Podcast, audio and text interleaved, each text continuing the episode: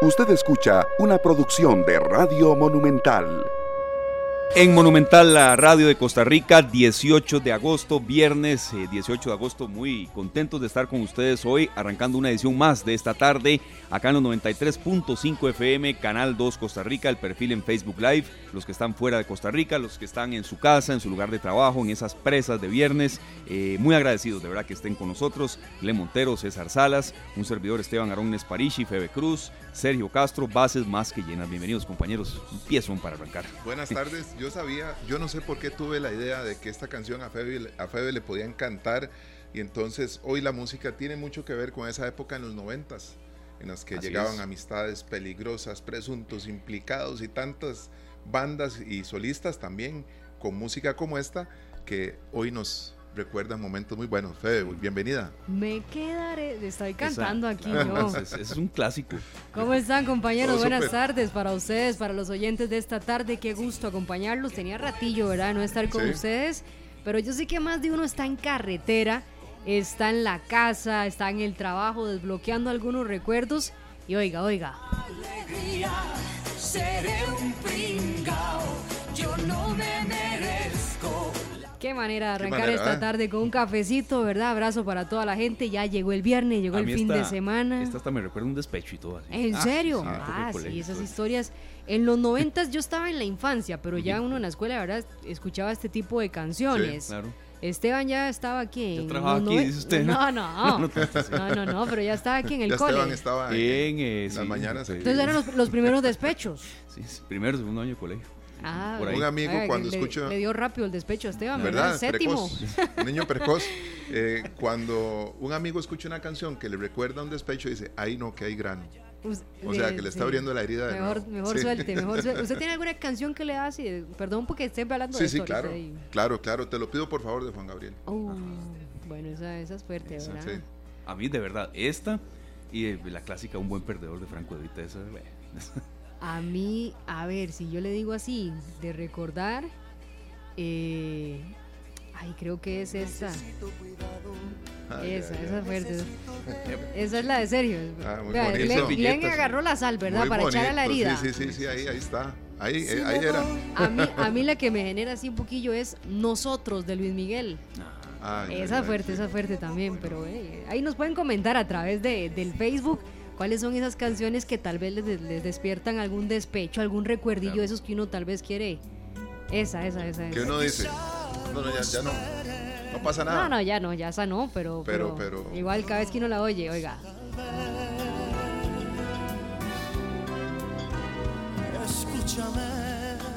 Oiga, yo, yo vine a dar noticias, no, no a llorar. lo, era, lo era a ver en vivo en, ah, el año que viene. Sí, ya. ahí contaba a los oyentes que me quedé sin pagar el alquiler, pero ya, ya, ya compré entrada. No, mentira, no. O sea, hay que ordenarse. Tampoco es que uno vea todos los conciertos, ¿verdad? Y sobregirarse. Pero sí, ya saqué de ahí parte del ahorrito para ir a ver a Luis Miguel. No me lo puedo perder. No, claro. Gustos hay que darse también. Es que no ve lo que dice, oiga. Que fuimos tan sinceros que desde que nos vimos ya, Glenn, deténgase, deténgase, porque tenemos que conversar aquí con los oyentes. Ya se había superado, pero tampoco queremos una recaída. Oiga, no, no, necesitamos seguir adelante, voltear la página, compañeros. Nada más eh, recordándoles, hoy tenemos horarios especiales porque hoy juega la Liga Deportiva Alajuelense contra el equipo de San Carlos a las 8 de la noche, transmisión monumental, así que vamos a tener un resumencito de noticias de 7 a 7 y 30. Yo les cuento parte de los temas que vamos a tocar a las 7 de la noche. Yo qué cambio, ¿verdad? Pasamos del despecho. Pero bueno, les cuento parte de los temas porque este tema es muy serio. Resulta que la Cruz Roja costarricense trasladó hoy a 20 personas a un centro hospitalario por aparente intoxicación alimentaria desde la escuela San Miguelito en Zabalito de Cotobruz. Ocho de los afectados se encontraban en condición crítica, de hecho, en horas de la tarde y otros dos en situación delicada. La emergencia se dio pasada a las 10 de la mañana y cuatro ambulancias acudieron al centro educativo. ¿Pero qué fue lo que pasó? Al parecer fue una intoxicación con comida. Escuchemos a Wagner Leiva, director nacional de gestión de emergencias de la Cruz Roja, quien detalló sobre lo que pasó con estas 20 personas intoxicadas en una escuela allá en el sector de Cotobruz. Cerca de las 10 y 30 de la mañana, nuestra institución recibe un llamado del sistema de emergencias 911 alertando sobre un caso de personas intoxicadas. Conforme pasan los minutos, este número de personas aumenta y se genera este incidente en la zona de San Miguel de Zabalito, en la zona sur. Nuestra institución desplaza cuatro unidades en principio para que sean trasladados los pacientes al centro hospitalario. A través de la clasificación se detectan 12 personas en estado de urgencia y 8 personas en estado crítico. Esperamos que con la atención definitiva en el centro hospitalario haya una muy buena evolución para estos ciudadanos. Bueno, ahí está, ¿verdad? Lo que pasó. Pero ¿qué dice el MEP de todo esto? Doña Cindy Valverde, supervisora de la Dirección Regional del MEP de Coto Cruz, explicó que por dicha los afectados ya están fuera de peligro, pero por supuesto tiene que investigarse qué fue lo que pasó. Bueno. Esta mañana se dio una situación en el Centro Educativo San Miguel de Zabalito por una aparente intoxicación. Inmediatamente se activaron los protocolos correspondientes, se coordinó con el 911 al lugar se presentó la Cruz Roja, se valoraron los estudiantes, se trasladaron 25 estudiantes al Hospital de San Vito, donde fueron atendidos por el personal médico. Todos están fuera de peligro, ya fueron dados de alta una vez que se les valoró para regresar a sus hogares. No quedan estudiantes en observación, no hubo estudiantes graves en ningún momento bueno, ahí está el reporte del MEP, ¿verdad? Se indicó que el Ministerio de Educación también va a coordinar con el Ministerio de Salud para investigar. Usted que cocina, ¿verdad, don Sergio? Sabe que un tema de carne, un tema de pescado, hay que tener muchísimo cuidado porque podría causar una intoxicación de este tipo, ¿verdad? Muchas veces este, tenemos una, ¿qué se puede decir? Como esa inquietud, me dice, no me huele bien, descarte, cambie. No se la juegue. No se la juegue, o sea, yo creo que verdad, no, no estoy diciendo que este sea el caso, pero uno como cocinero, ante la duda, es mejor no jugársela. Sí, totalmente. De hecho, nada más recordarles que el 5 de julio, también unos padres de familia de estudiantes de la Escuela Laboratorio de Heredia también habían reportado casos de intoxicación estomacal por una aparente comida en descomposición todo esto está bajo investigación, pero por dicha estas 20 personas que, según reportó la Cruz Roja, se intoxicaron en esta escuela San Miguelito en Zabalito de Cotobruz están fuera de peligro y estaremos muy pendientes de este tema. Otro tema que vamos a tocar con los oyentes a las 7 eh, de la noche es lo que ha estado pasando desde anoche, ¿verdad? Con la denuncia eh, que fue presentada eh, contra la Superintendente General de Entidades Financieras, doña Rocío Aguilar, porque, bueno, ¿qué fue este caso? Sale doña Rocío diciendo, a mí el Banco Central de Costa Rica me denunció penalmente porque no le quise pasar una información que la, SUGEF, la considera confidencial, que era los datos e incluso el número de identificación, dice la SUGEF, de los deudores en Costa Rica. El Banco Central, lo poco que ha dicho de este tema, porque dice que no se va a referir porque está judicializado, es que hay un criterio de la Procuraduría que a ellos para temas estadísticos les permite solicitar este tipo de información. Sin embargo, la SUGEF sostiene no, esto es confidencial, las deudas que tenga Esteban Aronne, las deudas que tenga Sergio Castro y su número de identificación, ¿verdad? Para, para saber cuáles son esas deudas, son temas sensibles, son información confidencial y por eso dice la SUGEF que ellos se negaron a entregarles información al Banco Central de Costa Rica. Por eso el Banco Central fue y denunció penalmente a doña Rocío Aguilar por presunta desobediencia a la autoridad ya se han pronunciado, ¿verdad? La Asociación Bancaria Costarricense lo hizo apoyando la posición de la SUGEF, diciendo que esos datos no se le tienen que entregar así nomás al Banco Central, y también la Unión Costarricense de Cámaras y Asociaciones del Sector Empresarial Privado, la UCAEP, externó su preocupación con respecto al requerimiento de información personal que hizo el Banco Central de Costa Rica, la SUGEF, por ser contrario a la constitución política. Pero escuchemos a don Jorge Luis Araya, director ejecutivo de UCAEP, que también muestra la preocupación de que el Banco Central le estuviera solicitando a la Superintendencia General de Entidades Financieras información confidencial sobre los deudores del país. La Unión de Cámaras externa su preocupación con respecto al requerimiento de información personal que hace el Banco Central de Costa Rica a la Superintendencia General de Entidades Financieras, su jefe, por ser esto contrario a nuestra constitución política, la cual garantiza el derecho a la intimidad, a la libertad y al secreto de las comunicaciones, según el artículo 24. El sector empresarial apoya firmemente la posición señalada por la SUGEF, al amparo del criterio legal señalado por esta entidad. El nivel de detalle requerido por el Banco Central expone abiertamente el perfil crediticio de todos los costarricenses y las empresas. Esta es información de carácter muy sensible para los verdaderos dueños de la misma. Ahí está, ¿verdad? También la posición de los empresarios apoyando a la SUJEF. Ahora entonces, doña Rocío Aguilar tiene que enfrentar, ¿verdad?, esta denuncia ante el Ministerio Público, pero ya los bancos y los empresarios apoyando de que esta información no se le debe entregar al Banco Central de Costa Rica ni siquiera al Banco Central. Entonces, que, es una entidad que evidentemente pues no es privada, ¿verdad? No, y, lo dice también la, fracción del Partido Unidad Social Cristiana, ha salido también. Este tema sin duda va a llegar a la Asamblea Legislativa. Lo que pasa es que pasó ayer en la noche, hoy los diputados no sesionaron, pero sin duda esto se va a analizar en, el primer poder de la República, esta solicitud que hace el Banco Central y además... Eh, alegando también los empresarios que es un tema que está cubierto en la constitución política, podría la sala constitucional también. Nosotros consultamos a la sala cuarta, hasta esta hora no ha recibido ningún recurso, ninguna acción por esta acción, ¿verdad?, que, pretendía hacer el Banco Central de Costa Rica, pero estaremos muy pendientes a esto también y estos son parte de los temas que a las 7 de la noche tendremos en el resumen. Nada más aprovechar, compañeros, para invitarlos mañana autómatas a las 9 de la mañana, como todos los sábados, 9 de la mañana aquí en Monumental Después queda el podcast en Spotify, Apple Podcast, Google Podcast. Hablamos de la inteligencia artificial en el cine. Así que va a estar bien bonito. No se lo pierdan. Ah, qué bueno. Que ya no aplicada el cine. ¿Cómo, ¿Cómo, hay enfoques en tema de, de, inteligencia artificial? Hay un oyente por acá, este en, un seguidor, sobre todo este tema que estamos hablando de deudas y demás.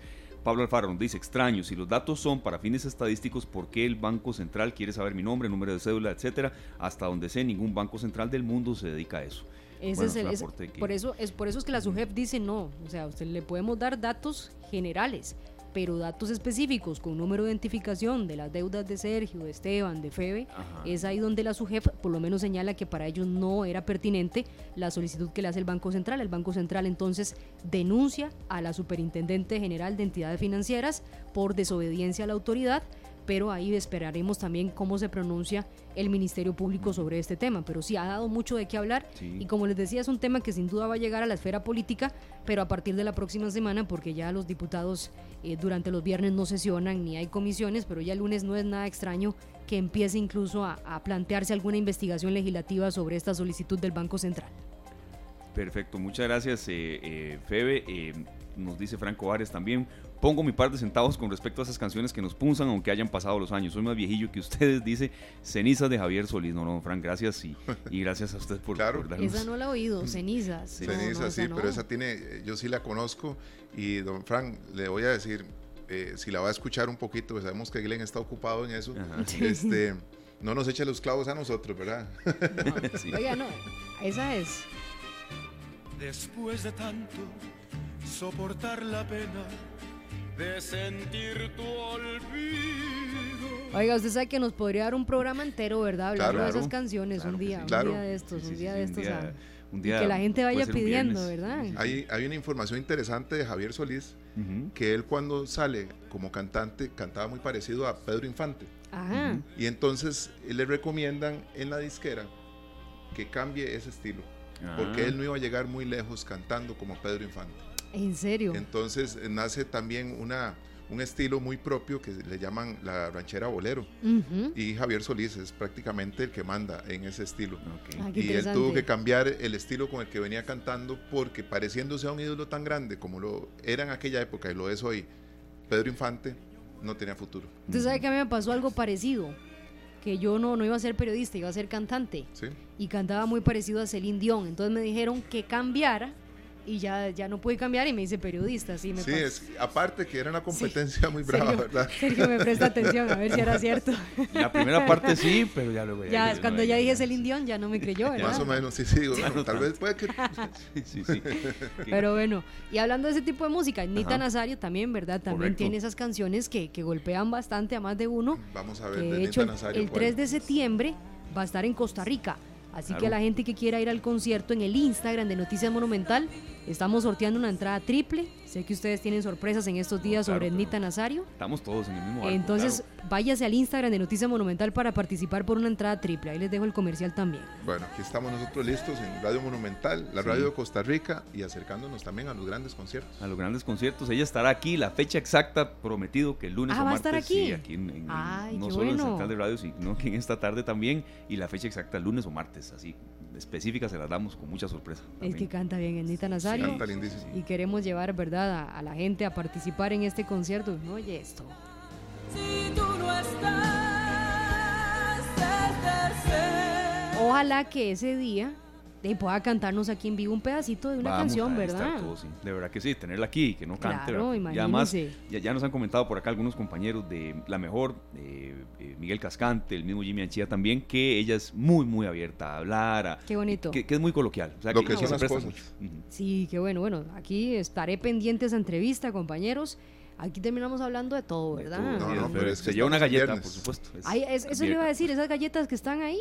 Sí, pero sí, Sí, sí están buenas. Esteban. es- Ah, sí, no, no, no, están aquí desde, la- de- de- de- de que arrancó esta tarde, no es que llevan Esteban, aquí. Esteban era compañero. Hoy estamos así porque es viernes, pero Esteban era compañero de nosotros en la redacción. Ajá, ¿y qué, Y qué va a decir? Nos llevaba confites, serio. Pero a veces sí, sí, estaban, estaban pasados. No, eso no es cierto. Tenían el precio pegado ahí, pero no, no. Estaba un poquillo vencido, pero todo bien. Todo bien, todo bien. Sí, sí, se comían, se comían. Por eso lo regalaba, dice. Fede, No, no. muchas gracias, de verdad, que qué bueno tener la vuelta por acá y ahí estaremos en No, ya me hacía falta bajar, Sí, es que sí claro. estaba un poquillo ocupada, pero, pero siempre me gusta y siempre los tengo ahí. Yo paso oyendo No, radio no, todo el día y sé que, que ustedes siempre comparten. Hoy viernes a descansar la gente. No tenemos fin de semana largo, pero tenemos sábado y domingo para recuperar. Mañana autómatas 9 de la mañana y aquí ay, me encantaría quedarme, pero hay Está mucho bien. que hacer, ¿verdad? Sí. Por- Por supuesto. A teclear arriba. Esa galleta sí, sí me la puedo llevar. Por supuesto, no, no, son, son de hoy. Ah, bueno. Compradas y No está chiclosa, ¿verdad? Para nada, para nada. Si no lo dice luego. Gracias, Febe. Con gusto, compañeros, que pasen bonita tarde. Vamos con Ednita Nazario, lo que son las cosas. Ya regresamos. Sé que hay en tus ojos con solo mirar que estás cansado de andar y de andar y camina. 3 de la tarde con 31 minutos. Continuamos acá en esta tarde en Monumental, la radio de Costa Rica. Y bueno, serio, siempre a veces eh, mencionamos que ya el, el- segundo semestre del año mm, se va volando. Ya estamos en 18 de agosto y cuando nos demos cuenta vienen actividades de fin de año, eh, otras que son tradicionales en el ser costarricense y hay una que siempre se hace en enero, antes era un poquito más, a veces se, se hacía en febrero, pero cuando hablamos de actividades tradicionales eh, que le llegan al corazón de la gente, que son como muy, muy ticas, y que, eh, y que tienen que ver precisamente con esta canción que estamos escuchando, que seleccionaron ustedes, Sergio y Glenn, eh, de solidaridad, de empatía, y cuando se trata de un tema de niñez, eh, no podemos no tenerlos en cuenta. Siempre estamos aquí nosotros, Esteban, eh, listos para promover estas grandes iniciativas y más esta que cumple años, ¿verdad? También eso- estos aniversarios de esta gran propuesta para la niñez de Costa Rica son muy importantes. Así es, nos referimos a la edición ya número 24 de los 90 minutos por la vida, que nació hace mucho tiempo y ahí eran eh, algunos eh, pues exfutbolistas hoy, eh, liderados por Ricardo Chacón, por el mismo Eric Lonis, un esfuerzo que, que empezó a crecer eh, poco a poco, luego fue creciendo fuertemente y ya hoy en día es de verdad eh, una tradición, pero sobre todo eh, con mucho músculo. Le agradecemos mucho, no nos extendemos en la presentación, a doña Mayra Peraza, ella es gerente general de la Asociación Lucha contra el Cáncer Infantil, precisamente porque en las últimas horas se dieron a conocer ya los primeros datos en cuanto a fechas y demás de la edición 24 de los 90 minutos por la vida, que será eso sí el año entrante, en 2024, pero los preparativos no son, no son de la noche a la mañana. Bienvenida, doña Mayra, es un gusto que esté con nosotros de nuevo acá en esta tarde y qué se puede ir comentando de esta edición de los 90 minutos por la vida, que cuando nos demos cuenta ya está encima. Ay, muchísimas gracias por la invitación y de verdad esa solidaridad de, de ustedes para los niños con cáncer y especialmente en esta actividad 90 minutos por la vida. Sin duda, todos los años nosotros este, preparamos esta actividad con eh, mucho entusiasmo, mucha pasión y siempre con el apoyo de los equipos de fútbol que damos. De verdad que las gracias a las juntas directivas este, por apoyarnos todos los años. Y sí, efectivamente, ayer 17 de agosto empezamos con toda la producción de 90 minutos, este, que este año venimos con un lema eh, muy interesante el- en el 2024 y el lema es somos una sola afición. Eso es lo que nosotros le pedimos al pueblo de Costa Rica el próximo 6 de enero a las 7 de la noche en el Estadio Nacional, que nos convirtamos en una sola afición, que aunque cada uno tiene su color, esa noche vayamos para apoyar a los niños con cáncer, además de ver el espectáculo futbolístico que es tan importante y tan competitivo como este, esa noche se brinda.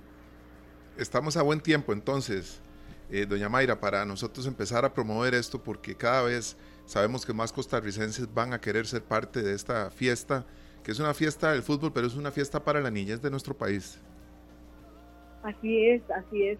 Es un buen momento para empezar a, promocionar el evento como tal, decirle a cada costarricense que iniciar el año con un propósito este, es maravilloso y más comprando una entrada este, va a ser de gran ayuda para un niño con cáncer que está luchando, un niño que realmente es un héroe que este, lucha constantemente para salir adelante de esa enfermedad. Y detrás de su niño hay una gran familia, una familia que también está con el niño apoyándolo para eh, seguir adelante. Alci este, tiene un impacto hace 42 años para ayudar a estos niños con cáncer. Una inmensa labor trabajando siempre en conjunto con el Hospital Nacional de Niños ha logrado que ninguno de los niños que padezca cáncer infantil abandone su tratamiento.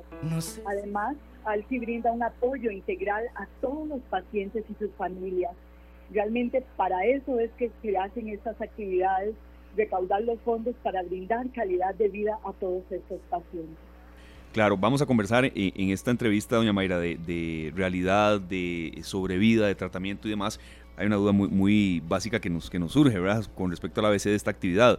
Eh, sí, ya está la fecha específica, sábado 6 de enero. Yo creo que es un poco prematuro para hablar de, compra de entradas o no, cuándo salen a la venta, posibles precios o, o eso todavía lo van desarrollando poco a poco. Claro, eso eh, está, eh, sí, las entradas a la venta esperamos que salgan en octubre en octubre los precios van a ser unos precios muy accesibles, muy amigables eh, para la familia completa. Entonces ya se los haremos este, eh, hacer llegar, pero en este momento ya estamos muy contentos y como decimos, calentando ya con los 90 minutos por la vida. Ayer los niños estuvieron muy contentos, los pacientitos que llevamos realmente identificados y los padres todavía más de saber que viene este, un apoyo de ALSI con una muy buena calidad de vida a estos niños. Bueno, es algo, hay algo muy importante que siempre lo decimos, el 75% de nuestros niños salen adelante, realmente el porcentaje es bastante alto y, este, y por eso se lucha cada día. Nosotros luchamos constantemente para salvar vidas. Claro, este, doña Mayra, esa, esa lucha de ustedes es constante y, y no acaba nunca. Sabemos que las entradas probablemente no estén a la venta aún, o sí, ya están. No, todavía no, en octubre, le decía. Perdón, en octubre. salen en octubre. Exacto. Entonces aquí nace esta otra inquietud. Sabemos que también hay muchas personas que les gustaría colaborar, ¿verdad? Con la asociación. Entonces ustedes tienen una página, un SIMPE, ¿cómo lo podría hacer quien nos escuche que quiera eh, participar con esto? Excelente, sí, nosotros tenemos el SIMPE 8620 90 90 Igualmente la página de ALCI es www.alcicr.org. Ahí nos pueden contactar y conocer un poquito más de ALCI. Igualmente, si quieren hacer donaciones, es al simple 86 20 90 90. Perfecto. Hablemos un poquito de la Asociación Lucha contra el Cáncer Infantil. Este, doña Mayra, es una eh, organización no gubernamental. ¿Cómo obtienen el financiamiento y también la cantidad de niños que, eh, bueno, que, ustedes eh, han atendido a lo largo de todos estos años que nos ha estado mencionando? Claro. Este, bueno, sí, ALCI nace en, el, en 1980, 42 años de trabajar de la mano con el Hospital Nacional de Niños nosotros este, tenemos un albergue para estos niños que en 1993 lo construimos. En este momento tiene 32 habitaciones y se brinda hospedaje y alimentación en forma gratuita el tiempo que sea necesario. Esto quiere decir que todos los pacientes diagnosticados en el hospital de niños van al albergue para este, donde alguien les da algún servicio que la trabajadora social igualmente nos indique. Igualmente, ALSI tiene profesionales en el hospital de niños, una psicóloga, una trabajadora social, para darles un servicio exclusivo para nuestro albergue. También campañas de detección temprana, que es muy importante, educar al pueblo de Costa Rica sobre las campañas de detección temprana. Eh, tenemos recreación, es muy parte, la es importantísima la recreación. Siempre decimos que el paciente bien nutrido emocionalmente es un paciente que va a salir adelante. Entonces, por eso, Alci, cuando llega un niño diagnosticado, lo tratamos con muchísimo cariño y, este, y además le damos un tratamiento integral de manera que el niño pueda salir adelante, tanto en la parte física, con equipo y medicamento de tecnología de punta, pero igualmente emocionalmente.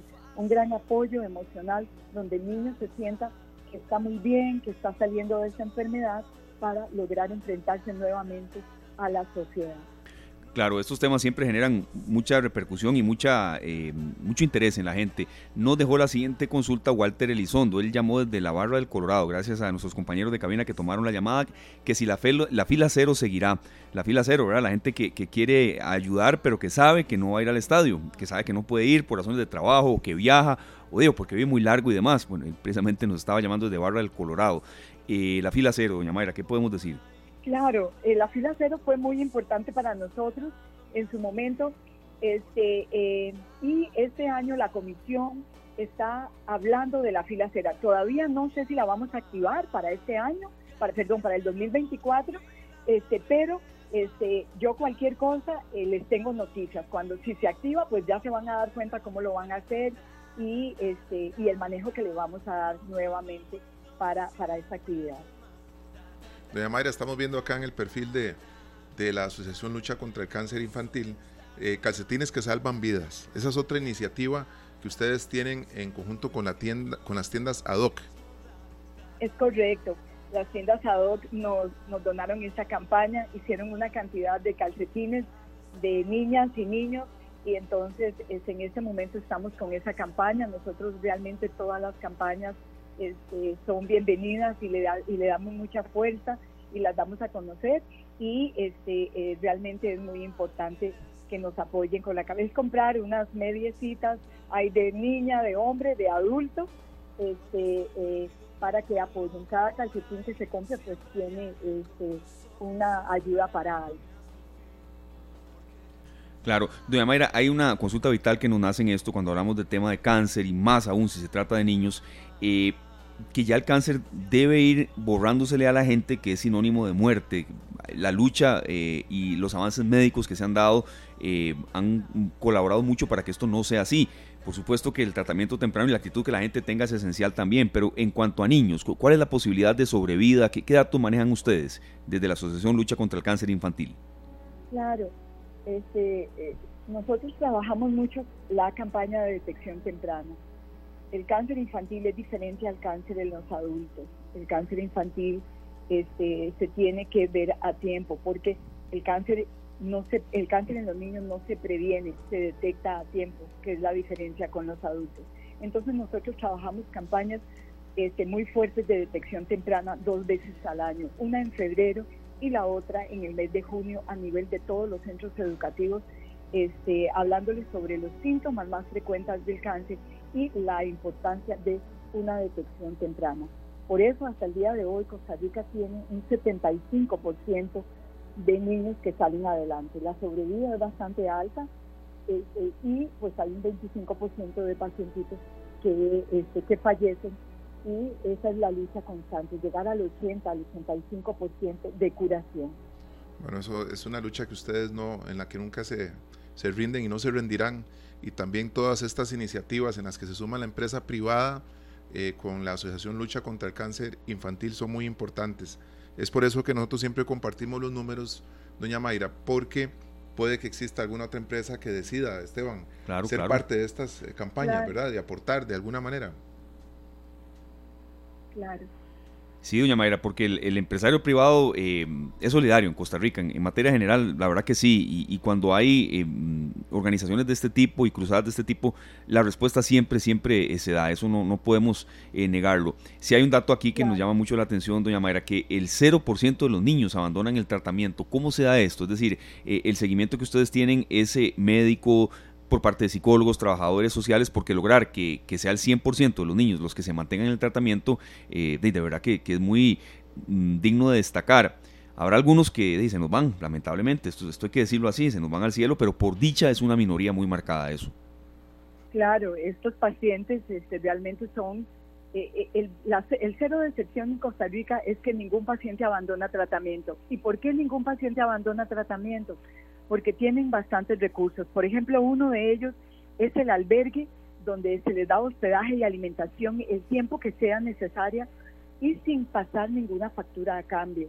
Este, a cualquier paciente con cáncer diagnosticado en el Hospital Nacional de Niños. Entonces, realmente eh, es muy importante. Eso es uno de los principales motivos que el paciente no, no deja el tratamiento, no lo abandona. Y Costa Rica es un dato estadístico realmente muy gratificante de ver que ningún niño nuestro abandona tratamiento. Y todos los niños son diagnosticados y además los tratamientos que se le dan son tratamientos sumamente este, muy, muy buenos y realmente muy satisfactorios para la curación de estos pacientes.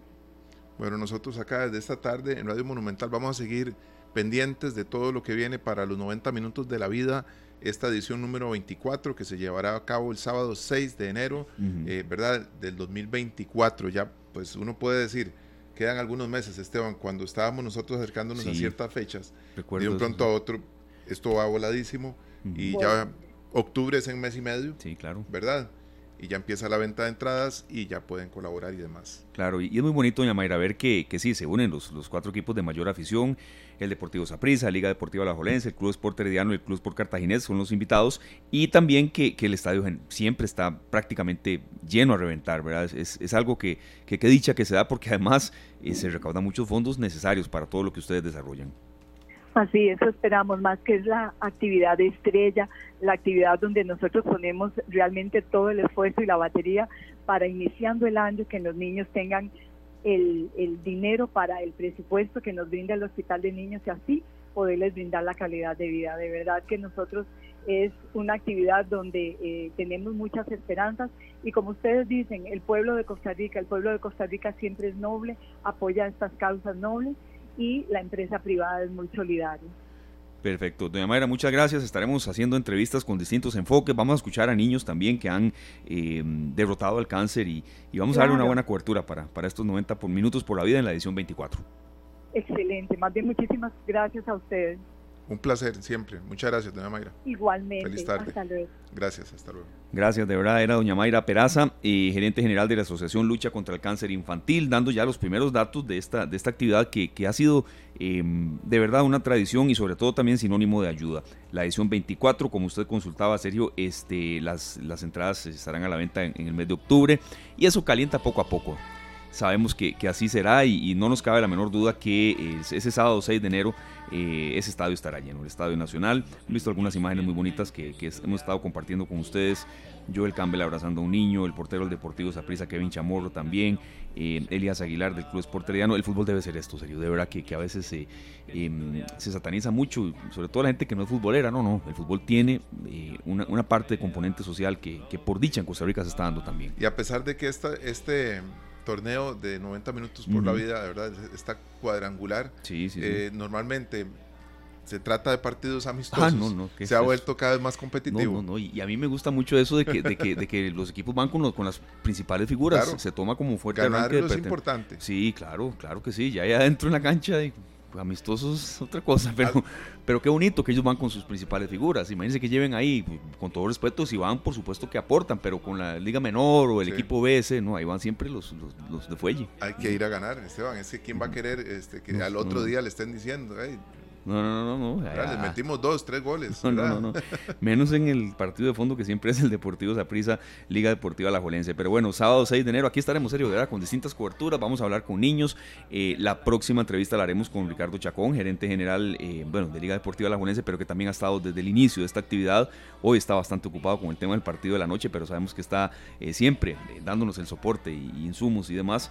Y de verdad, mm, yo quisiera estar ese sábado 6 de enero allá y hacer un buen trabajo ahí de campo y, traer historias que, que, nos hagan sobre todo, sí, ayudar. La parte económica es esencial, pero también crear conciencia sobre la lucha que dan estos niños y sus familias. Y sus familias también. Bueno, nosotros vamos a esperar a que nos llegue toda la información al día para que ustedes sepan cuáles son esas entradas y si la línea cero se mantiene. Se mantiene, sí, ¿verdad? Para tener la información a don Walter Elizondo, ¿verdad? Eh, tiene nombre de futbolista. Eso le iba a decir, serio, totalmente, sí. No sabemos, este, nosotros y familia de, don Walter, ¿verdad? No, no, y, de verdad muchas gracias por llamarnos desde Barrio El Colorado.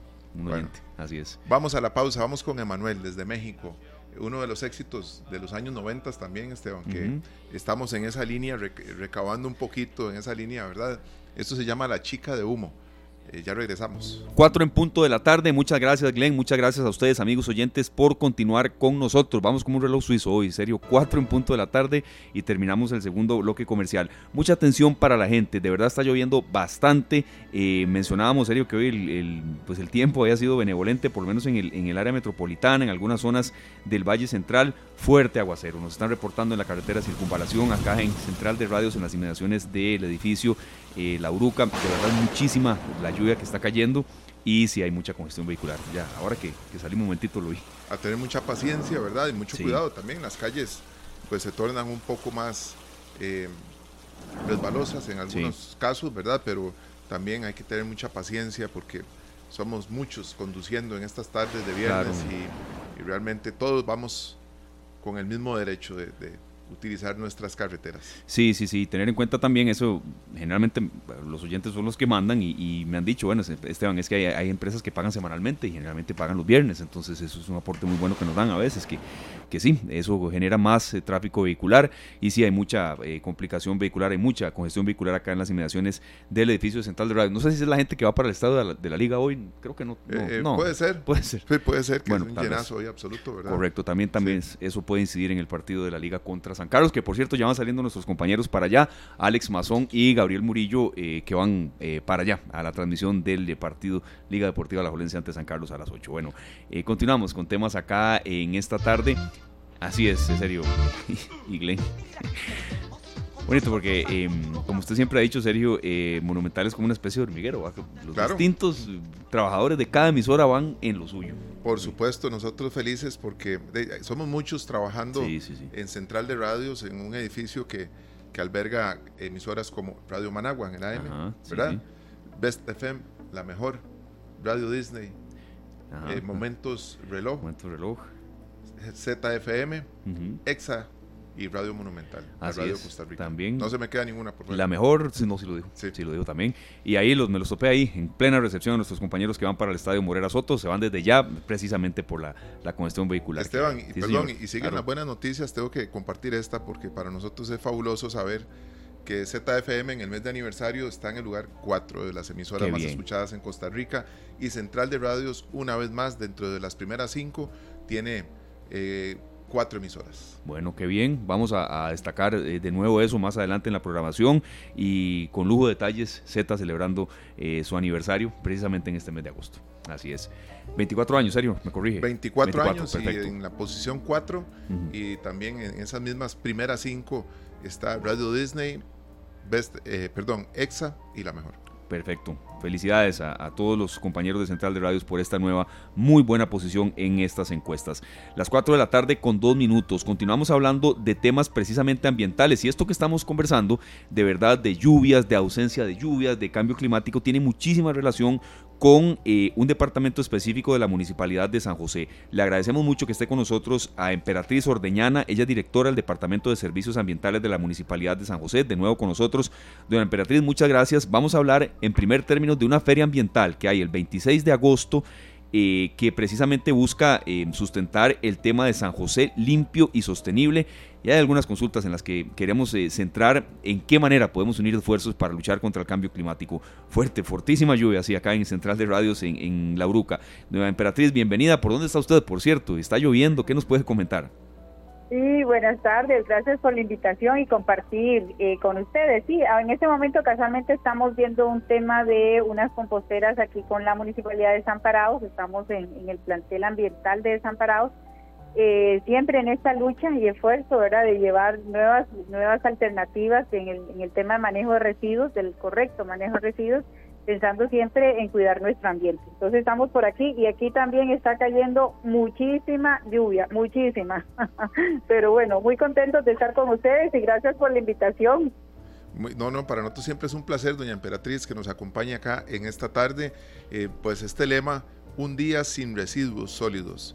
Nosotros esperamos que cada vez seamos, los, seamos más los costarricenses que participamos y nos unimos a estas buenas prácticas que tienen que ver con el compostaje y el reciclaje, doña Emperatriz. Sí, así es. Este 26 de, de, el, de, mañana en 8, este 26 de agosto en el Parque Nacional, queremos dedicarle un día casualmente al ambiente. Eh, desde la Municipalidad de San José tenemos durante todo el año muchísimas actividades culturales, deportivas, eh, bueno, a, a, todo, ahora el Festival de la Luz y tal pero queríamos un día que fuera específico para hacer conciencia del tema del correcto manejo de los residuos sólidos. Y no solamente porque sea de moda, no, es porque es necesario. Ahora necesitamos cuidar el ambiente, necesitamos ser sostenibles en el necesitamos ser sostenibles en el ambiente. Entonces, eh, pero esto a veces nosotros consideramos, bueno, cuando el gobierno cambie, bueno, cuando eh, los gobiernos de China y otros países eh, cambien, eso, si nos quedamos esperando, ¿verdad? No se va a solucionar. Cada uno de nosotros tenemos la capacidad para hacer el cambio. Entonces, cada uno de nosotros podemos separar eh, eh, responsablemente, cada uno de nosotros podemos compostar desde nuestras casas, cada uno de nosotros podemos ir y plantar uno, dos, hasta diez árboles o más. ¿Por qué no lo hacemos? Es decir, cada uno de nosotros tiene la posibilidad de hacer un cambio en pro de mejora de nuestro ambiente. Y eso es lo que queremos en esta feria. Queremos que la gente vaya y van a ver temas educativos, charlas, talleres, todo promoviendo y diciéndole a la gente, vea, no es tan difícil, solo queremos que usted se comprometa. Pero en este caso también recordarles que no es un tema de que, bueno, si a mí me gusta o no, es que en este momento es crucial, el cambio climático es, lo tenemos encima y si nosotros no le ponemos un freno a este, a este cambio, eh, para nuestros hijos y nuestros nietos, el planeta no va a ser un lugar bonito donde vivir. Podemos hacer el cambio, pero podemos hacerlo desde ahora. Y, y cada esfuerzo, eh, cada esfuerzo cuenta cada esfuerzo. Entonces queremos que lleguen a la feria, queremos que lleven sus materiales reciclables, vamos a tener ahí un acopio, llantas, residuos electrónicos, eh, residuos plástico, cartón, vidrio, lata, todo lo que usted considere que ya no le funciona en su casa, llévelo. Nosotros vamos a decirle de qué manera se puede recuperar, valorizar y, y, de qué manera eso ayuda a cuidar el ambiente. Entonces queremos que lleguen para que eh, se informen de esto y que hagan en, su, en su vida un espacio para este cambio de hábitos, que no queremos que sea una moda de fin de semana, sino que sea un cambio de estilo de vida para cuidar nuestro ambiente, que al final es nuestra casa donde nosotros vivimos.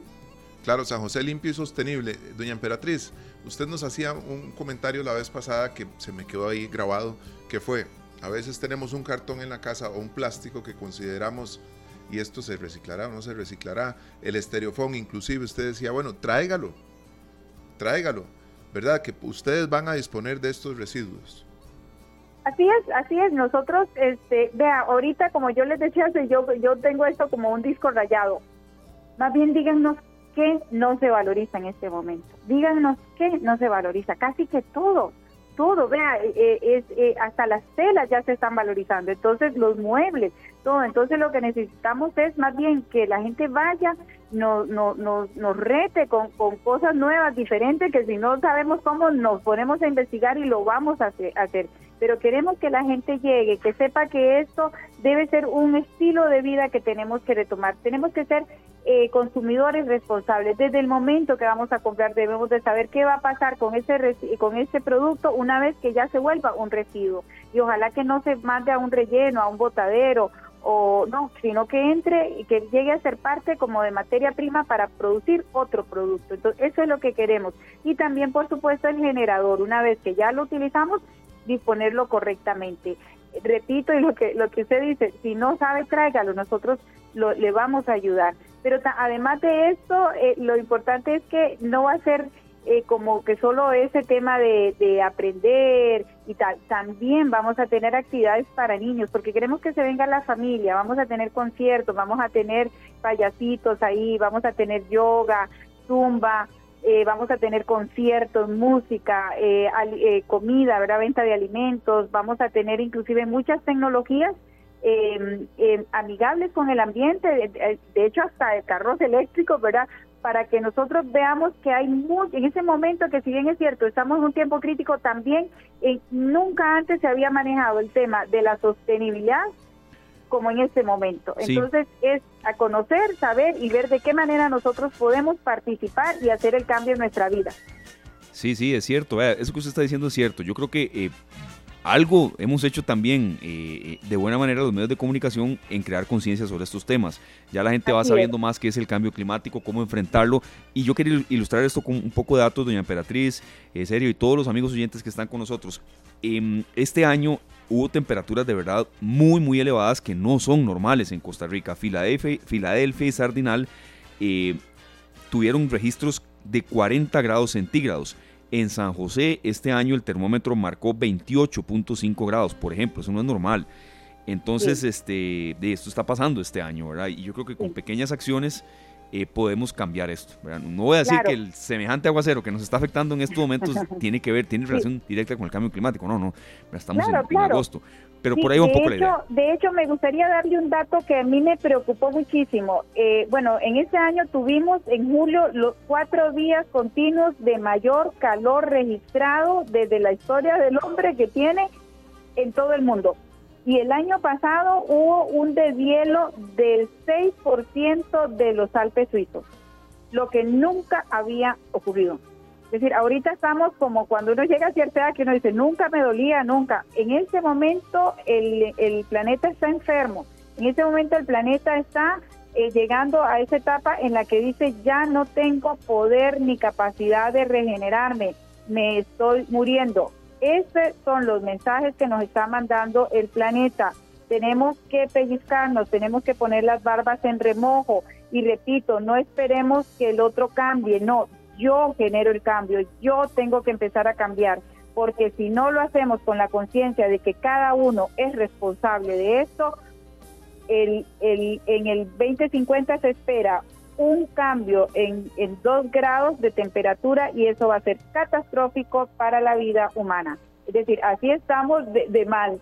Y entonces el cambio eh, podemos frenar porque ya no se puede parar. Este proceso ya no se puede parar pero podemos frenarlo un poquito. Entonces eh, y eso dependerá de lo que hagamos cada uno de nosotros y no esperar a que el vecino o el otro cambie para yo cambiar. No hagamos el cambio nosotros y empecemos a ser generadores de este cambio Doña Emperatriz usted habla del 2050 y muchos dirán bueno eh, todavía faltan 27 años para esto pero cada avance o cada retroceso que hay en, ese, en esos dos puntos que usted mencionaba, los estamos sintiendo fuertemente cada vez más, ¿verdad? Sí, se está acelerando. No, en el 2050 lo que se espera, se, se proyecta que haya un cambio, que si llegamos a un cambio de temperatura de 2 grados, eso va a ser catastrófico. Lo que estamos tratando es de frenar que no pase del 1.5, porque el 1.5 ya está. Es decir, eso es como que le dicen a usted, no vea, usted en un año va a cumplir 51. ¿Por qué? Porque tiene 50. Es decir, ya eso no nos lo quitamos.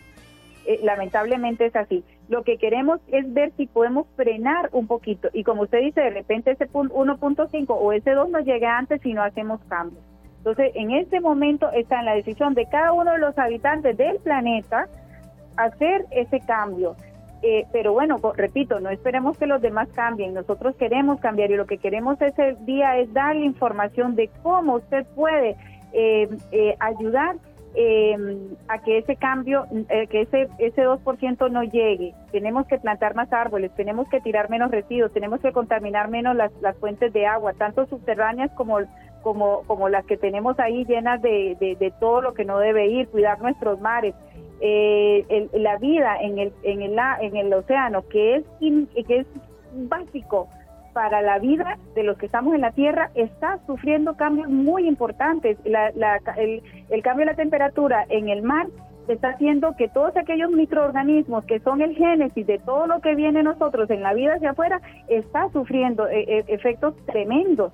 Y si eso se va acabando, venimos todos en cadena. Y adivine qué, el último en la cadena alimenticia y de vida es el hombre. Entonces, tenemos que comenzar a ver cómo nosotros comenzamos un poquito a darle respiro a la tierra para que tenga la capacidad de regenerarse.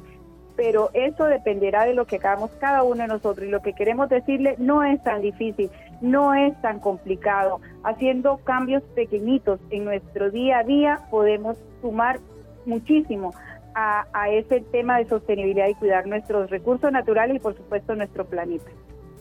Perfecto. Vea, doña Emperatriz, hay un oyente que nos está escuchando. Gracias por el reporte de sintonía. Ve, no está lloviendo, está en, en las inmediaciones del túnel Surquí. Mucha precaución a nuestro querido amigo Luis Eduardo Tamayo, por cierto, feliz cumpleaños, acaba de cumplir años y nos hace esta pregunta. Mucha precaución al volante, de verdad, Luis Eduardo, y toda la gente que nos hace reportes de sintonía. No está lloviendo entonces en la ruta 32, así es esa ruta, de verdad. Eh, ¿A qué se refiere usted con que no va a parar el, el efecto que, dañino que le estamos haciendo al planeta? Yo entiendo la pregunta de él, ¿verdad? Yo recuerdo muy bien un profesor que me decía, pero hace mucho, imagínense, que el tema de la capa de ozono, por ejemplo, no podemos evitar ya la destrucción que se ha hecho, pero sí podemos evitar que se haga más grande. Y a partir de ahí ya acciones eh, de, en cuanto a la moderación de nuestro medio ambiente. Pero es una consulta muy válida de este amigo oyente, doña Emperatriz. Claro que sí, sí, el, el, digamos, lo que nos dice, a ver, eso es como, como cuando usted va al médico y le dice, mira, tener los triglicéridos altos, el colesterol alto, eso no salieron bien los exámenes. De usted depende que haya un cambio, mejoría o, o, o te empeora. Entonces, lo que nosotros tenemos ahorita es como un diagnóstico. Tenemos como un diagnóstico donde nos están diciendo, así estamos de mal. Entonces, dependerá de cada uno de nosotros que haga que haga esos cambios, ¿verdad? Eso eso es así.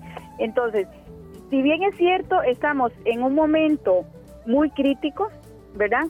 También es cierto que estamos que también es cierto que en nunca antes este tema del tema del cuidado del ambiente y de la situación que se está viviendo se había tocado. Entonces, en este momento también nosotros es, eh, tenemos muchísimas oportunidades, hay mucha tecnología, hay, eh, eh, por ejemplo, ahorita están los carros eléctricos, está el pasar de, de, la, la, energía esa, ¿verdad? Que, se, que está a base de, de combustible fósil se está pasando a energías limpias están en, hay muchísimas iniciativas de valorización de residuos o reciclaje que se llama, hay muchísimas eh, eh, opciones para el tema de, de, compostar lo orgánico. Es decir, si bien es cierto, estamos en un momento crítico, nunca antes estos temas se han, han estado tan sobre la mesa como ahora. Y muchísimas empresas y muchísimos, eh, muchos gobiernos también están haciendo una apertura tremenda para poder facilitar a la comunidad de que trabajemos sobre esto. Entonces, si bien es cierto, el diagnóstico dice que tenemos todo eso muy alto, también nos dice, están todas esas posibilidades para que podamos bajarlo. El, el tema, a ver, el asunto es que una cosa es que dejemos de, emitir eh, gases de efecto invernadero, ahora que es uno de los principales, ¿verdad? Eh, y en la medida que lo hagamos, nosotros podemos ir mejorando ese pronóstico pero el daño ha sido tan, tan grave, ¿verdad?, de que los especialistas, no lo digo yo, yo estoy repitiendo, ¿verdad?, especialistas, sí hay un daño ya un poquito irreversible para, para el planeta, ¿verdad? Entonces, eh, pero bueno, eh, eso dependerá, este tema se viene hablando hace más de 40 años a nivel mundial, ¿verdad? Y, los avances que han habido han sido poco porque la gente no creía. La gente no cree que si seguimos así, el, eh, muchas zonas costeras de diversos eh, países van a desaparecer. Y la gente dice, no, pero si es que esto no, pero cuando ya ven que, el agua sube y, llega a lugares donde nunca ha habido, cuando vemos los glaciares que se caen, pero enormes, entonces ya uno dice, no, sí, ¿verdad? No parece que sí es cierto. Entonces, eh, pero no esperemos a que nos llegue a la puerta de la casa y nos toque y nos diga, mira, ya estoy aquí.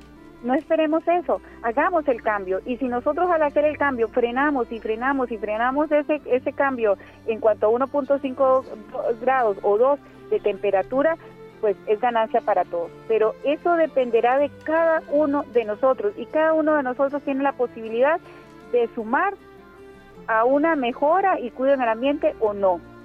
Por eso esta feria la llamamos San José limpio y sostenible, porque la, si nosotros somos responsables con nuestros residuos y no van a los ríos, mantos acuíferos o a contaminar el suelo, ya estamos eh, aportando. Cuando esos residuos no los tiramos en, la bolsa que va a un tratamiento de residuos, sino que los desviamos a que se aprovechen como materia prima, el que está, el que está confeccionando una caja o una botella no va a ir a, sacar recursos de, de, la, de la tierra, no, va a aprovechar estos.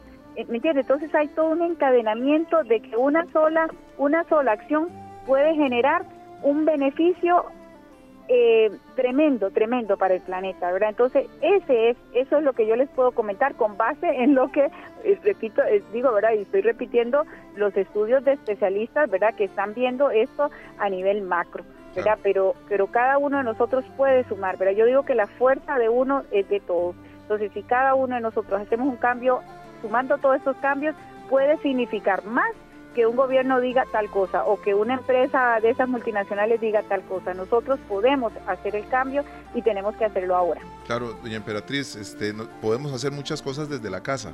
Usted hablaba ahora que está ya en desamparados, en desamparados con un tema del compostaje. Muchos sabemos más o menos por dónde anda el, el, asunto con el compostaje y otros tal vez no tienen eh, muy claro de qué se trata. Podríamos hacer un, un, breve resumen de qué es compostar y cuánto estaríamos disminuyendo en, nuestros, en nuestras bolsas de basura cada vez que, que pasan los recolectores y se llevan aquellas bolsas pesadísimas llenas de cáscaras y de cáscaras de huevo y de frutas y verduras. Eh, ¿Cuánto podríamos sumar nosotros si estuviéramos compostando en nuestros hogares? Claro, eh, mm, de acuerdo a los estudios de caracterización que se han hecho en diversos cantones de San José, eh, ¿verdad? Bueno, del país más bien, en San José, por lo menos el nuestro, el 51% de los residuos que salen de cada bolsita son orgánicos. Y, y eso se repite casi que en todo, es más, no solamente en Costa Rica, sino casi que en toda Latinoamérica, porque los hábitos son muy parecidos, ¿verdad? Lo que comemos, nuestros recursos y tal. Eh, si nosotros, imagínense que nosotros solo en San José, nosotros ah, eh, eh, tratamos en el relleno sanitario aproximadamente 350 toneladas día en el relleno.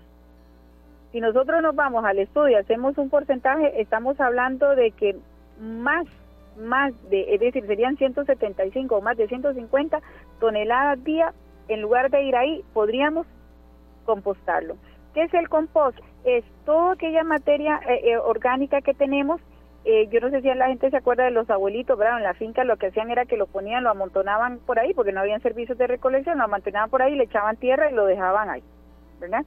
Eh, y lo alimentaban con la caquita de la vaca y como y zacate y todo de ahí iba y eso al tiempo le dan vuelta y le dan vuelta eso calentaba y al tiempo tenían un, un, un mejorador de suelos que lo aplicaban en las plantaciones de ellos era un, un todo un, un sistema cerrado ahí no se tiraba nada entonces, eso es el compost. Nosotros en nuestras casas podemos, en lugar de echar todo lo que sobró de la, de la lechuguita, del tomate, del apio, todo esto, en lugar de tirarlo, en la, echarlo en la bolsita que va al relleno, nosotros pudiéramos aplicarlo en ciertas, eh, a través de ciertas eh, mecanismos técnicas para nosotros aprovecharlo en la casa. Entonces, por ejemplo, tenemos estas volteadoras 360, tenemos el método Takakura, eh, tenemos lombricompost, tenemos este ordinario que hacemos un huequito en el patio, echamos eso, le echamos un poquito de tierra y cada vez lo vamos echando y echando y echando y vamos a tener un mejorador de suelo, pero que usted no, no lo compra pero ni en ningún lado.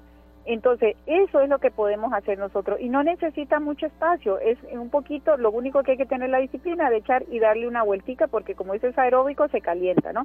Entonces, pero nosotros tenemos, en la feria van a estar todos estos talleres que vamos a dar para que la gente aprenda y, y lo haga en su casa y más y en lugar de, de votar, más bien van a ver que van a tener un recurso en su propia casa que hasta lo pueden comercializar con los vecinos o las vecinas para las matas, vea que se ponen divinas entonces, ese es, ese es el compost, es un mejorador de suelo que viene a raíz de los residuos que salen de nuestra cocina. Así, así, imagínense es sencillo hacerlo en la casa, ¿verdad? Pero de repente es más fácil echarlo en la bolsa y tirarlo. Pero eso, por eso nosotros hablamos de un cambio de hábito, ¿verdad? Donde nosotros vamos a eso es como la persona que quiere ir a hacer ejercicio. La primera semana le cuesta y la segunda un poquito, pero ya al mes ya dice, no, aquí más bien le hace falta al cuerpo. Y, y luego se hace hasta mecánico un poco, eh, ¿verdad? Obviamente con, mucha ilusión y con pasión y todo eso. Automático. es ah, automático, es una palabra más indicada que mecánico, correcto, serio. Sí, Claro, así se vuelve con el tiempo, por eso ¿verdad? es ese cambio de hábito. Cuando usted se va a bañar, no, no piensen que, ay, tengo que abrir el tubo, no, no, se lo hacen automático, porque eso ya se, se pasa al inconsciente y el inconsciente ya se vuelve en el todo sistema ah, automático que nosotros tenemos, como cuando vamos manejando, que no pensamos, ay, tengo que hacer los cambios, no, usted vaya hablando cantando y tal, y lo que menos está pensando en que las acciones que va a hacer en su carro. Entonces, eso se hace un hábito, ¿verdad? Y pasa a ser de, parte, entonces la persona, la señora que está cocinando o el señor que está cocinando y está haciendo ta, ta, ta, lo pica todo y en lugar de echar en una bolsa, lo echa en, una, en un tarrito y lo lleva al compost. Eso es todo y lo hace ya de una manera mecánica y más bien, vean, el que entra en esto se apasiona de una manera, ya composta, tiene su huerta, tiene su jardín, eh, y hace muchísimas otras cosas más para el ambiente. Y eso es lo que nosotros queremos, que, que lleguen a la feria para nosotros explicarles, informarles de que no es nada costoso, que se apunten en los talleres que damos para poder eh, que lo hagan de una manera bien hechita, eh, que contribuyan. Vean, nosotros ahorita tenemos 19 huertas en San José de, tanto de niños pequeñitos como de adultos mayores y usted no se imagina esas lechugas y esos tomates y eso que, ellos nos mandan la foto donde dicen vea lo que estamos cosechando, que es una belleza y se están preparando unas ensaladas con cero producto químico, donde usted sus venas, su, su cuerpo va a recibir un producto de la tierra buenísimo, no, no va a contaminarle, no le va a causar cáncer, no le va a causar ningún problema. Y aparte de eso, el, el, el asunto de trabajar la, la tierra es una terapia mental, física y espiritual. Entonces es un ganar-ganar. Gana nuestro planeta y ganamos cada uno de nosotros.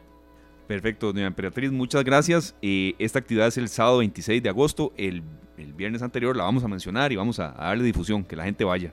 Muy amable, Muchas gracias. Que vayan, es el 26 en el Parque Nacional a partir de las 9 de la mañana, pero desde las 8 vamos a tener actividades ahí para perritos y tal. Lleguen, eh, hay comida, hay conciertos, hay eh, yoga, zumba, de todo a ver. Así es que pueden irse todo el día a pasar por ahí, vamos a estarlos recibiendo. Y si tienen residuos ahí eh, valorizable o, en ese momento no tiene valor, pero usted lo lleva ahí, le vamos a dar el valor que corresponde. Y si hay algo que ustedes consideran que no hay, llévelo y nosotros buscamos cómo utilizarlo y darle el valor. Muchas gracias. Excelente, doña Emperatriz. Y vamos a guardar el café. ¿Está bien? Cierto, el cafecito nos faltó para la próxima. está bien, para la próxima. Muchas gracias y muchos éxitos. Gracias igual y ahí los esperamos, de verdad, lleguen y la vamos a pasar muy, muy lindo, muy lindo. Claro que sí. Claro, y dándole una mano al medio ambiente. Muchas gracias, Emperatriz Ordeñana, directora del Departamento de Servicios Ambientales de la Municipalidad de San José. Mucha congestión vehicular también se nos reporta en la ruta 32. Este amigo oyente eh, Luis Eduardo Tamayo que nos estaba reportando sintonía, hubo dos choques y prácticamente duró dos horas atravesando el Surquí, mucha paciencia, por ya va llegando hasta eh, San Isidro de Heredia, avenida desde Guapiles.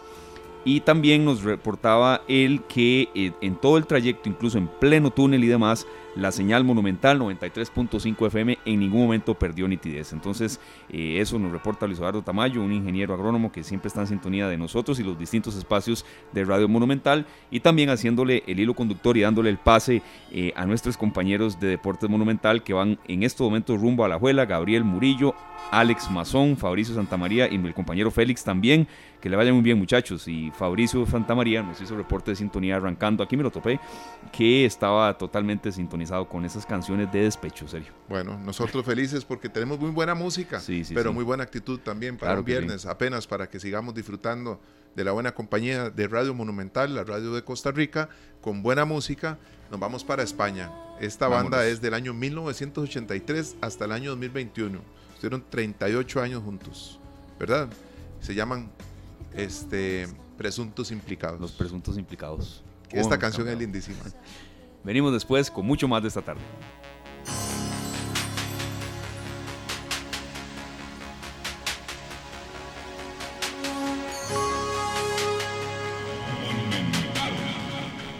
Las 4 con 35 minutos en Radio Monumental, la radio de Costa Rica. Y nosotros, bueno, en una tarde como estas estamos listos para inscribirnos en una carrera atlética de la Universidad de Costa Rica. Esta es la octava edición, Esteban. Así es, eh, serio, nosotros siempre impulsando el deporte, impulsando sobre todo también iniciativas que buscan un estilo de vida saludable y cuando llegan a nosotros que tienen eh, interés en divulgarlas, por supuesto que les vamos a decir que sí. Nos complace muchísimo presentar a don Gerardo Corrales, él es coordinador del área de programas deportivos de la Universidad de Costa Rica y programas recreativos también. Don Gerardo, bienvenido. Gracias por estar con nosotros en esta tarde en Monumental, la radio de Costa Rica, domingo 27 de agosto. Hoy es viernes 18, pero estas, estas competencias hay que anunciarlas con cierto tiempo de anticipación. ¿Por qué? Porque la gente se prepara, entrena eh, no podemos divulgarlas de un día para otro, ¿right? Sabemos que también tiene mucha preparación por parte de ustedes en, materia de organización. 10 kilómetros de la UCR, eh, ¿qué nos puede comentar de esta carrera? Este, don Gerardo, bienvenido, gracias por estar con nosotros. Muchas gracias, muchas gracias y de verdad eh, es un placer poder estar en este programa. Esta tarde se ha convertido en un programa de, muchos de los que regresamos a la casa y de forma muy amena. Y, con amigos, ¿verdad? Sergio y Esteban. Y pero con un gran amigo que tenemos ahí a Glenn que es eh, fue colaborador nuestro acá en la Universidad de Costa Rica. Y siempre en el deporte y en el movimiento pues este la Universidad de Costa Rica adelante. Efectivamente pues el 27 de, agosto Dios mediante a las 7 de la mañana estaremos realizando la octava edición de la de la carrera atlética de la Universidad de Costa Rica que tiene tres modalidades y 5 kilómetros en caminata para los que no pueden caminar eh, correr y 5 eh, kilómetros y 10 kilómetros en, en carrera tenemos este, pues todavía algunas inscripciones, es muy importante decirle a la, gente que eh, tienen que apurarse porque el día 22 de, agosto, el próximo martes, cerramos la inscripción. El costo es de 15 mil colones y tiene un kit muy, muy interesante, desde, desde, la camiseta, la medalla, eh, todos los patrocinadores que nos están apoyando, el, chip del número, todo, todo lo que implica una competencia de este tipo que yo creo que ustedes han tenido la oportunidad en algún momento de correr, este, saben lo que implica. Y eh, como lo dice usted muy bien, la organización es una organización que después de tres años eh, de la pandemia, dos años de la pandemia, el año 2022 que no la realizamos, pues vamos con la octava edición de Un Mediante con todas las ganas y la fuerza. Al día de hoy tenemos un total de 500 inscripciones y nuestra meta son 1000. Así que tenemos que movernos bastante. Tenemos tiempo, don Gerardo. Qué placer recibirlo acá en los micrófonos de esta tarde en Radio Monumental, la radio de Costa Rica. Y vemos que la salida es en las instalaciones deportivas de la UCR, tanto como la meta. ¿Se puede hablar un poquito de cuál es ese recorrido que hacen? Porque son 5 kilómetros de caminata o 5 y también pueden ser 10 kilómetros en carrera. Exactamente, son, es un circuito de 5 kilómetros este circuito, bueno, pues ya usted lo decía muy bien, la meta de salida están las instalaciones deportivas de la Universidad de Costa Rica, aquí en Mercedes de Montes de Oca, mucha gente dice que es Sabanilla, en realidad es Mercedes de Montes de Oca el distrito. Correcto, sí, es cierto. Y se sale hacia la derecha de las instalaciones y se baja hasta la farmacia La Paulina y se ingresa al acceso de la Facultad de Farmacia de la Universidad de Costa Rica, se recorre la milla universitaria, que también es una carrera atlética tradicional que tenemos en la institución, y después en, después en ese eh, transcurrir en la milla universitaria salimos salimos perdón al frente de la facultad de educación y tomamos hacia la izquierda a la entrada principal de la ciudad de la investigación o la finca 2 que le denominamos que está exactamente detrás del colegio Calasanz en ese ingreso se da eh, una vuelta completa a la finca número 2 la ciudad de la investigación y se sale por la entrada de la facultad de ciencias sociales que eh, da hacia el Colegio Monterrey y de ahí a la carretera principal de Sabanilla para retornar nuevamente a las instalaciones deportivas de la universidad. Este es el circuito 1 para los que hacen la caminata y la carrera de los 5 kilómetros y los que hacen 10 kilómetros tienen que dar dos vueltas a ese circuito. Es un circuito avalado por la Federación Costarricense de Atletismo, eh, además certificado la ruta. Es una ruta, pues no es fácil, es, eh, tiene varios repechos. Yo creo que eh, eh, me conoce bien por ese sector, ¿verdad? Vea. Eh, Pero se nos está arrugando. Este, Gerardo, es que estaba a punto de inscribirse y ya se está arrugando, ya lo vi. Vea, y, así como está lloviendo, me están lloviendo preguntas de la gente, ya, ya le voy haciendo algunas. Es que en esas zonas viví mucho tiempo, muchos años, ahí en Sabanilla, Montes de Oca. Y este, está quebrado, o sea, hay un par de cuestas que ya le escuché por ahí fuertes, pero ¿qué importa? ¿Verdad? Eh, ahí esa educación, la de la ciudad de la investigación, pero, pero no importa, para eso se prepara la gente. Así es, así es. De hecho, eh, tenemos eh, a la élite del atletismo que va a estar compitiendo. Esta prueba ha sido eh, particularmente ganada por, por el atleta Daniel Johanning. como estudiante de la Universidad de Costa Rica ya se graduó como ingeniero y ahora es funcionario de la universidad graduado, trabaja en el Laboratorio Nacional de Materiales y él la ganó durante seis ediciones y esperamos, él ya está inscrito, esperamos que, que, bueno, que alguien le haga competencia porque ya necesitamos otro ganador, pero sí, efectivamente es una competencia que no es, no es tan fácil, pero, pero sí es una prueba muy técnica, ¿verdad? Significa que donde está en la ruta, tiene que saberse cuándo atacar, como dicen los, los, los conocedores, los técnicos, y este, atacar esas cuestas, yo por lo menos no me animo, yo iría a una baja velocidad y después cuando en los, en los en las, en las zonas más planas es donde yo eh, asumiría un poquito más de la, de la fuerza, de la potencia, de la competencia. Pero sí, es una competencia muy técnica. Esteban, y usted conoce muy bien estos sectores, igual que Glenn.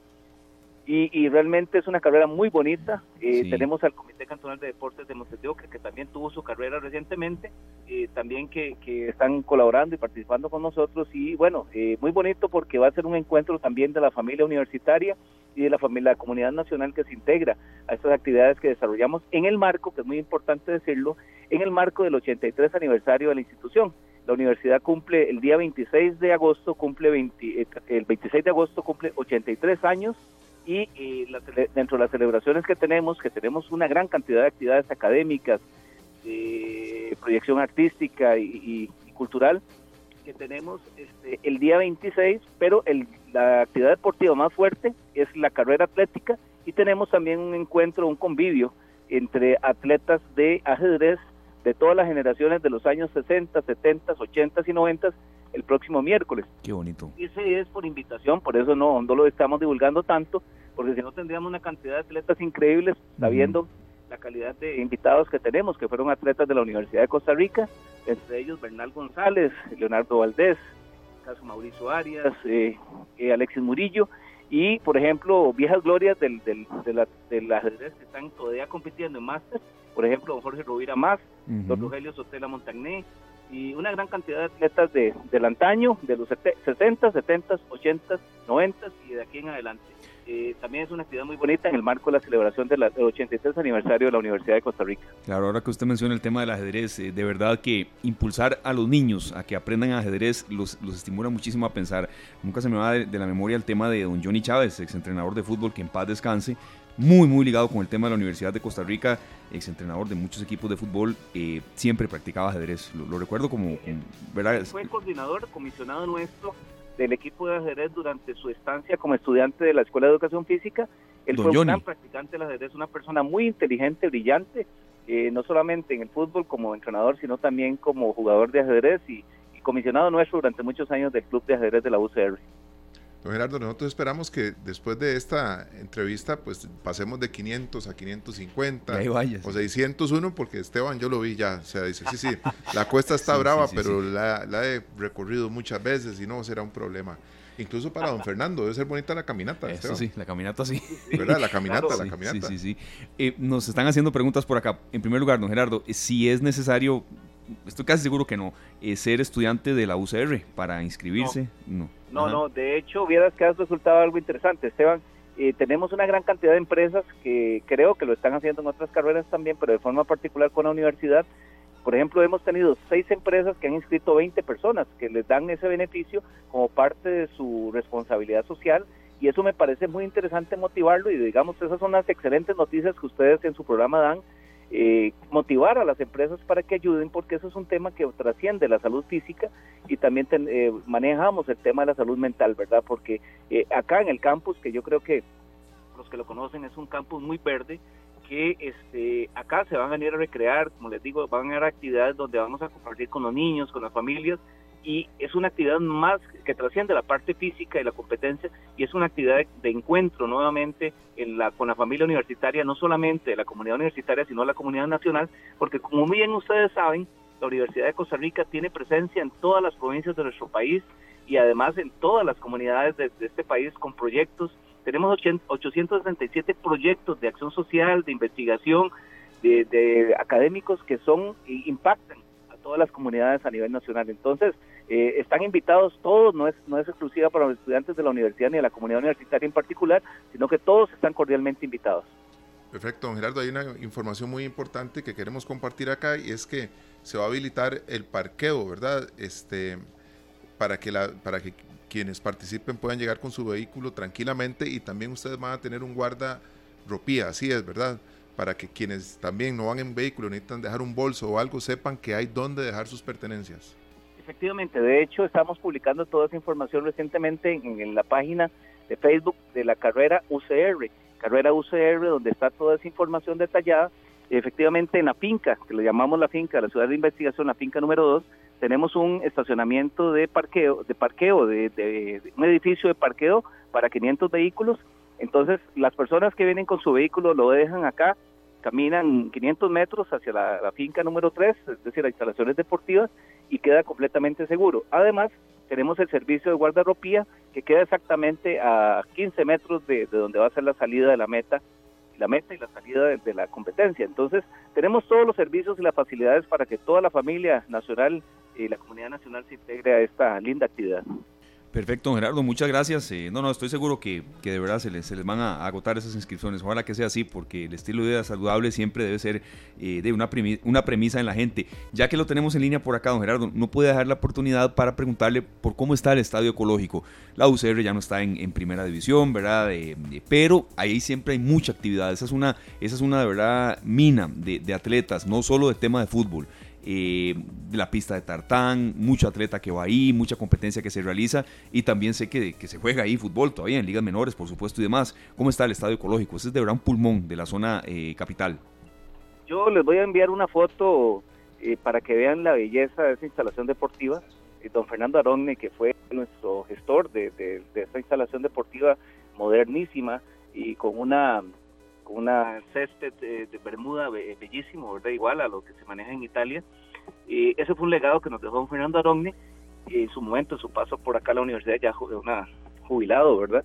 ese estadio está en perfecto estado, pero además decirles que tenemos un proyecto deportivo, de, de fútbol en particular, en el cual eh, les cuento, es, es, importante que lo, que lo conozcan, eh, ya ascendimos de la, de la tercera división solamente con estudiantes de la Universidad de Costa Rica, ascendimos a la segunda división B y ahora estamos en la segunda división A, que es del INAFA, y con una expectativa para subir a la liga de ascenso. Y eh, esto, digamos, nos tiene muy contentos en el masculino, me refiero. Y en el femenino, tenemos un equipo en segunda división y ese estadio lo, lo se utiliza precisamente para jugar el torneo de segunda división femenino y el de segunda división masculino, con expectativa de estar en primera división tanto en femenino como en masculino a corto plazo. ¿verdad? Eso es un proyecto que con don Gustavo Gutiérrez Espeleta, el señor rector de la universidad, estamos trabajando y, eh, y no es nada más el estadio ecológico como estadio, sino que es el aula número 18 de la Escuela de Educación Física donde se practica desarrollan las clases de diferentes cursos de la carrera de educación física y se brindan clases de la actividad deportiva de la universidad.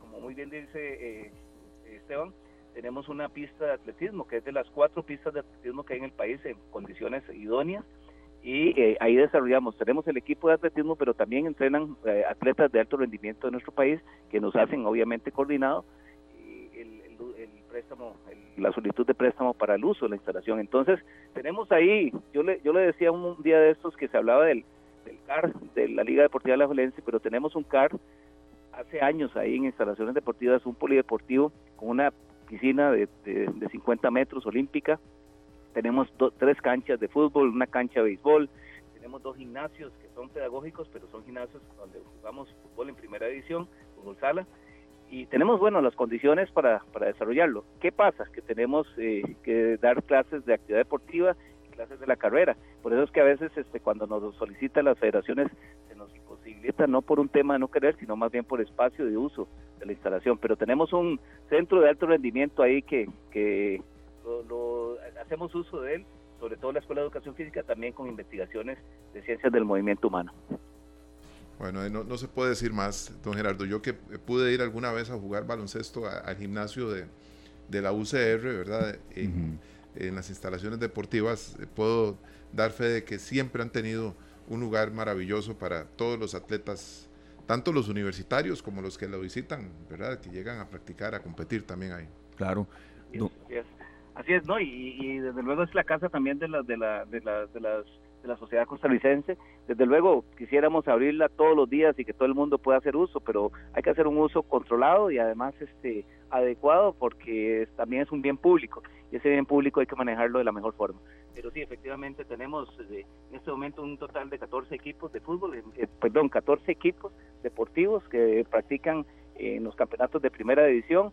Eh, y, solamente el fútbol lo tenemos en la, en la segunda división, pero los demás equipos todos practican en la primera división, baloncesto, voleibol, y las demás disciplinas deportivas que están ahí con nosotros acompañándonos y dándoles un espacio adecuado a los estudiantes de no solamente la práctica deportiva, sino también la práctica, digamos, la mejora en la condición también de salud mental. Perfecto, don Gerardo, muchísimas gracias, de verdad. Ojalá que, que, como decíamos, no quede ni una inscripción para esa carrera del próximo domingo 27 eh, de agosto. 10 kilómetros la carrera, 5 kilómetros la caminata en el marco de la celebración del aniversario de la UCR. Gracias, don Gerardo, de verdad. Esteban, pero también hay un, recorrido de 5 kilómetros en carrera. En carrera también, sí. Eh, la gente puede decidir si caminata, carrera, 5, 10, ahí hay mucha opción. Exactamente. Así es. Así es. Los esperamos y de un mediante nos vemos el próximo 27 a partir de las 7 de la mañana. Gracias, don Gerardo. Estaremos en contacto para otra oportunidad de hablar de estilos de vida saludables y demás. Muchas gracias. Desde luego, desde luego. Un gusto saludarlos. Igualmente, gracias, don Gerardo. Gracias, don Gerardo Corrales, coordinador del área de programas deportivos de la Universidad de Costa Rica. Gracias a doña Emperatriz Ordeñana, director del Departamento de Servicios Ambientales de la Municipalidad de San José. A doña Mayra Peraza, gerente general de la Asociación Lucha contra el Cáncer Infantil. A nuestra compañera directora de Noticias Monumental, Fue Cruz a Glenn Montero, por supuesto, a los compañeros de producción de Canal 2, César Salas, que también nos dio todo el soporte, eh, y a, ustedes, amigos oyentes, volvimos a un programa de 3 a 5. Me hacía falta. Ya hacía falta, sí, claro. Esteban, nos vamos con buena vamos, música. sí, señor. ¿Te parece? Claro, y gracias a usted, serio. Ha sido una semana muy, muy provechosa. Vamos a seguir adelante y echando para adelante, como siempre. Nos vamos con música nacional y sabemos que muchos le van a subir, a subir el volumen. Yo lo haría si estuviera manejando en estos momentos. Ni lo dude. Y Glenn también aquí en cabina. ¿Qué piezón se viene? Exactamente. Esto es Inconsciente Colectivo en la voz de Pato Barraza, Cautiva de Mar. Feliz fin de semana. Que la pase muy bien. Cuídense mucho. Este programa fue una producción de Radio Monumental.